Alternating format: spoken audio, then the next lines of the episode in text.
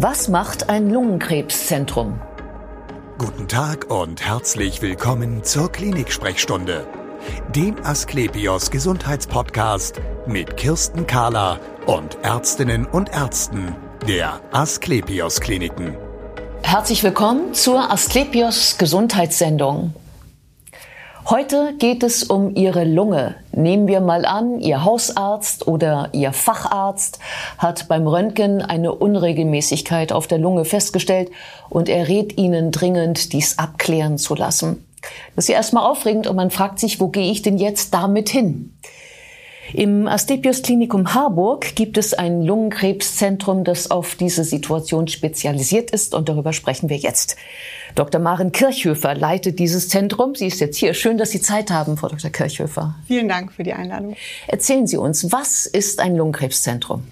Ein Lungenkrebszentrum ist ein Netzwerk aus verschiedenen Fachexperten und Expertinnen, das letztendlich ähm, das Ziel hat, die Ganzheitlichkeit des Patienten und seine komplette Erkrankung zu erfassen und den Patienten und die Patientin in der ganzen Phase von Diagnostik bis hin auch zum Therapieende zu begleiten.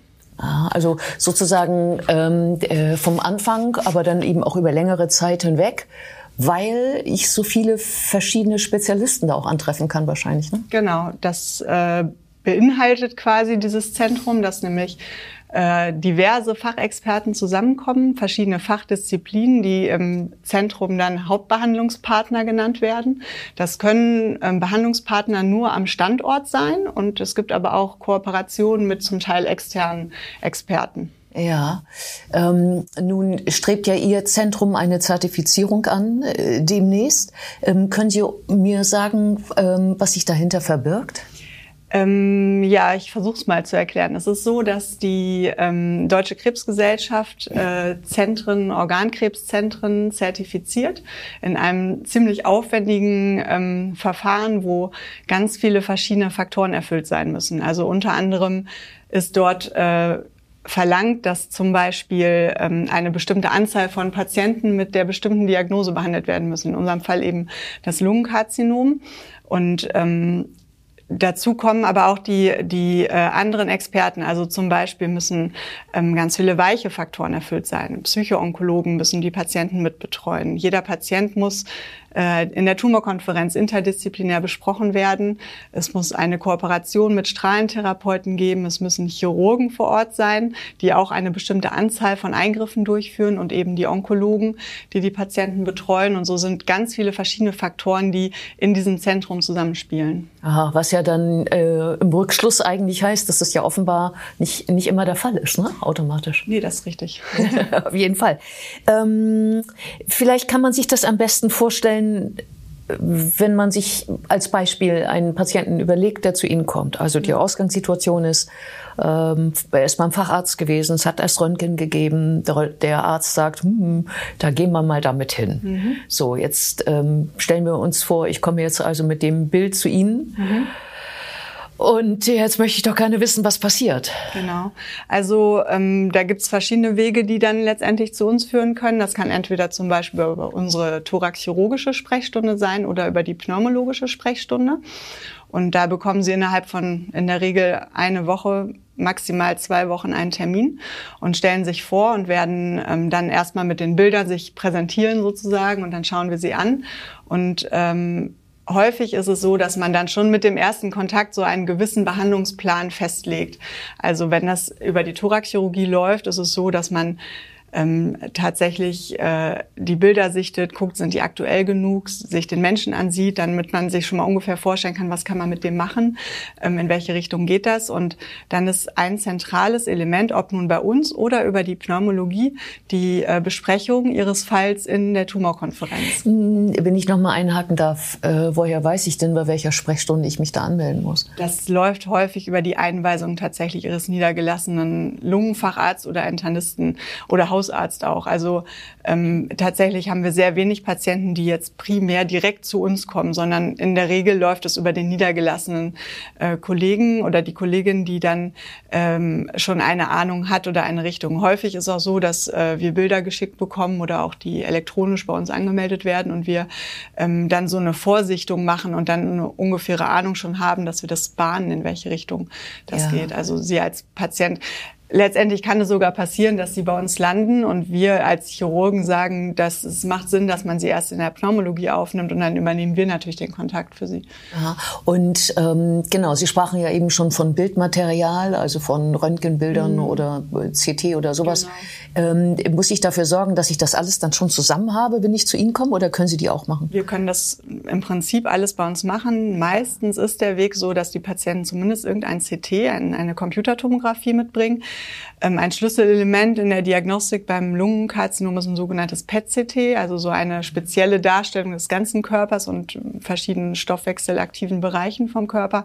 Und das können wir am Standort Harburg bei uns machen. Ja. Und wie geht das dann weiter für mich? Es geht dann so weiter, dass man in der Regel einen Aufnahmetermin plant und in diesen Aufnahmetermin oder in, in diese Planung ähm, erschließt sich dann äh, die komplette Diagnostik. Also in der Regel gehört dazu eine lungenfunktionelle Abklärung, also dass man guckt, wie, wie fit oder wie belastbar sind sie eigentlich. Ähm, dann die, die Bronchoskopie, also eine umfassende Diagnostik, äh, wo man die Atemwege von innen darstellt. Dann äh, gehört zur Diagnostik oder zu dem Staging beim Lungenkarzinom das, ähm, die EBUS-Untersuchung. Das ist ein endobronchialer Ultraschall, wo man wie, ähnlich wie bei einer Bronchoskopie, aber mit einer Ultraschallsonde sich die Lymphknoten im Mittelbrustraum ansehen kann und auch Proben gewinnen kann und erweiterte Diagnostik, Herzuntersuchungen, Schädeldiagnostik und so weiter. Und das, wenn diese ganzen Befunde beisammen sind, dann wird Ihr Fall in unserer Tumorkonferenz besprochen und in der Tumorkonferenz sitzen, das erfordert das Zentrum tatsächlich, sämtliche Behandlungspartner. Also da, das muss, heißt? da muss ein Strahlentherapeut ja. sitzen, da muss ein Thoraxchirurg sitzen, ein Pneumologe, mhm. Ein Onkologe, ja. In der Regel kommen auch die Psychoonkologinnen bei uns dazu, dann die Palliativmediziner, also letztendlich alle Fachbehandler, die in irgendeiner Weise mitzureden haben und mitreden wollen in, in ihrer Diagnostikphase, kommen da zusammen und diskutieren ihren Fall. Mm, Lungenkrebs ist ja eine Sache, äh, die nicht mit einmal behandeln erledigt ist. Heißt das dann, das wird einmal besprochen und dann läuft das seinen Gang oder wird dann auch mal so geguckt, ob das noch der richtige Weg ist? Ja, tatsächlich wird das regelhaft gemacht und das muss auch gemacht werden. Es ist so, dass ähm, jede Therapieplanänderung in der Tumorkonferenz beschlossen werden muss. Da gibt es ein Protokoll, das wird ihrer Akte zugefügt und auch jedem Behandler zur Verfügung gestellt. Und äh, selbst Änderungen in einem Chemotherapiekonzept müssen in der, in der Tumorkonferenz festgelegt und beschlossen werden. Ja, ähm, Sie haben da eben gesprochen ähm, von der Psychoonkologie. Ähm, was genau habe ich von so einem Psychoonkologen zu erwarten? Ein, also es ist so, dass wir jedem Patienten das anbieten, dass jedem Patienten mit der Diagnose Lungenkarzinom wird eine psychoonkologische Betreuung angeboten und äh, wir versuchen auch zu erheben, welches, ähm, welcher Bedarf tatsächlich da ist, weil häufig denken Patienten, wieso, ich komme doch super zurecht im Moment mit ja, der Situation und wenn man dann ein bisschen tiefer sich erkundigt, dann merkt man eigentlich, ist doch Bedarf an, an Gesprächstherapien und so weiter. Und dann äh, stellen wir sie unseren Psychoonkologinnen vor. Wir haben bei uns am, am Standort zwei Psychoonkologinnen, die ähm, sie dann äh, gesprächstherapeutisch begleiten, die ähm, mit ein bisschen mehr Ruhe und mehr Zeit auch zu ihnen kommen können, ihren Ängste nehmen können in solchen Gesprächen mhm. darüber, wie es weitergeht. Das ist ja ganz häufig so, dass die Patienten mit dieser Diagnose auch zu dem Zeitpunkt, in dem sie bei uns gelandet sind, gar nicht wissen, was kommt jetzt genau auf mich zu. Und wir können denen das auch häufig nicht von Anfang an sagen, sondern das entsteht im, ja, es dauert genau, Zeit, im, genau. Äh, in diesem ganzen Therapieprozess und äh, da ist es total sinnvoll, die Patienten begleiten zu lassen von Psychoonkologin. Das merken wir richtig, dass denen das gut tut. Ja. Ähm der Vorteil, glaube ich, von so einem Zentrum, äh, von so einem zertifizierten Zentrum ist ja auch, dass, wenn wir mal über die positiven Dinge sprechen, sie Dinge ausprobieren können, mhm. die mir vielleicht helfen, aber die noch kein anderer hat. Ja. Oder? Genau, tatsächlich brauchen wir eine Studienabteilung. In, in einer zertifizierten Zentrumseinheit muss man das anbieten können. Ja. Und ähm, das machen wir auch. Da können eben Patienten in Studien eingeschlossen werden. Das wird äh, für jeden Patienten in der Tumorkonferenz geprüft. Wir haben da einen Koordinator für die Studien, ähm, der letztendlich die Patienten auch aufklärt darüber. Und dann wird entschieden, wer eignet sich dafür. Es sind natürlich nicht alle Patienten für jede Studie geeignet, aber ähm, wir sehen eben beim Lungenkarzinom auch bei den fortgeschrittenen Stadien ja mhm. ganz viele Möglichkeiten inzwischen mit äh, verschiedenen Therapien. Das äh, können auch Immuntherapien und so weiter sein. Und da sind die äh, Studien extrem wichtig. Ja, und ähm, was ja auch zu der Zertifizierung dazugehört, ist, glaube ich, dieser Sozialdienst, den Sie vorhin angesprochen mhm. hatten. Was ist das? Also der Sozialdienst, ähm, bei uns heißt es am Haus auch Entlassmanagement. Das sind äh, Sozialarbeiter oder Sozialpädagogen, die ähm, den Patienten und auch Angehörigen vor allem äh, Hilfestellungen bieten, in dem, wie es weitergeht. Also bei uns in der Abteilung, in der Chirurgie, ist es vor allem so, dass wir viel auch äh, Reha-Anträge und so weiter dann mit dem Sozialdienst stellen, damit die Patienten sich erholen nach der Operation. Ja. Ähm, und das läuft komplett über den Sozialdienst. Es kann aber auch äh, Versorgungsunterstützung äh, sein für zu Hause, Hilfsmittelversorgung, Rollatoren, die bestellt werden müssen ein Pflegedienst, der organisiert werden muss und all diese Dinge. Ja, zumal ja äh, häufig auch schon ein Stadium erreicht ist in der Krankheit, äh, was schon ein fortgeschrittenes Stadium ist. Ja. Ne? Also auch so im, im Bereich äh, Palliativmedizin mhm. dann wohl, wo es doch mehr um auch Symptomlinderung geht, oder? Ja. Ja, genau. Also das äh, Lungenkarzinom ist tatsächlich einer oder eins der Tumorerkrankungen, die häufig erst spät diagnostiziert werden, weil es so lange symptomlos bleibt. Und äh, wir sehen tatsächlich nur 30 Prozent der Patienten bei Erstdiagnose überhaupt in einem operablen Stadium. Alles darüber hinaus, die sind häufig schon so weit fortgeschritten, die Erkrankung, dass äh, wir dann gar nicht die ersten Ansprechpartner sind als Chirurgen.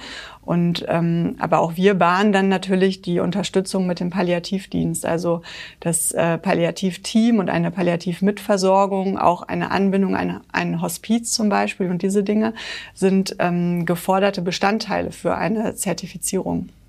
Ja. Ähm und natürlich, darüber haben wir ja bisher kaum geredet, überhaupt äh, die medizinische Therapie. Ne? Also es ist ja nicht nur, Sie sagen ja ihr Chirurgen, also Sie sind die Chirurgen. Ähm, es gibt ja aber auch eben die Bestrahlung und es gibt vielleicht die Chemotherapie oder andere Methoden, Immuntherapie vielleicht auch, weiß ich gar nicht genau. Ja, tatsächlich. Ja, genau auch. Also die ganze Range der, der Behandlungen, die ich ja dann auch bei Ihnen durchführen lassen kann. Genau, das ist eben das, was das Zentrum ausmacht, dass man das alles anbieten kann, dass jeder Fall diskutiert wird und auch von allen Seiten beleuchtet wird. Ist jetzt wirklich die Bestrahlung die richtige Variante? Ist die OP die richtige Variante? Das, das äh, ist durchaus auch so, dass so eine Tumorkonferenz nicht immer ganz harmonisch abläuft, ja. ähm, weil man da auch, ich will nicht sagen streitet, aber durchaus diskutiert um Fälle, ähm, weil natürlich fragt man drei Ärzte, kriegt man drei Meinungen dazu. Das ist bei uns auch nicht anders. Aber das macht ja. Sinn, dass man das eben von allen Seiten beleuchtet. Genau, und am Ende zu einem Konsens kommt mhm. und keiner nachher sagen kann, seht ihr, ich habe es ja, ne, als Patient ja. möchte man ja schon eine geschlossene, ja, eine ja. geschlossene. Ne? Das, die erreichen wir auch meistens, die geschlossene. ähm, kann man, gibt es, gibt es Untersuchungen darüber, was die, also was der, was die Zertifizierung für den Patienten bedeutet, mhm. wo der Vorteil ist mhm. am Ende für ihn? Ja, da gibt es eine äh, sehr große Studie drüber, und zwar die, die Wietzen-Studie Wirksamkeit von Versorgung in zertifizierten Zentren. Das ist eine äh, groß angelegte Studie, die ist letztes Jahr veröffentlicht worden. Das ist gefördert vom gemeinsamen Bundesausschuss und äh, durchgeführt von äh, über einen Zeitraum von 2009 bis 2017 sind da Daten erhoben worden von den Krankenkassen und vom Krebsregister.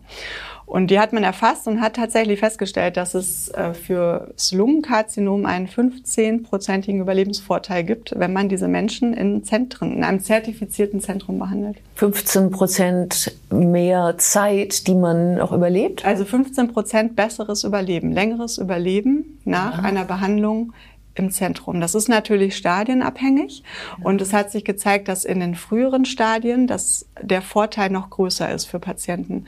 Und das hat sicherlich damit auch zu tun, dass man eben diese Studienabteilung hat, dass man Patienten in Studien einschleusen kann neuere Methoden erforschen kann auch und natürlich ähm, diese Interdisziplinarität eben anwenden kann, dass man eben alle Patienten gemeinsam diskutiert. Vielen Dank für das interessante Gespräch. Gerne. Und wir sehen uns wieder auf www.astlepios.com, auf Facebook und auf YouTube oder im nächsten Podcast. Werden Sie gesund.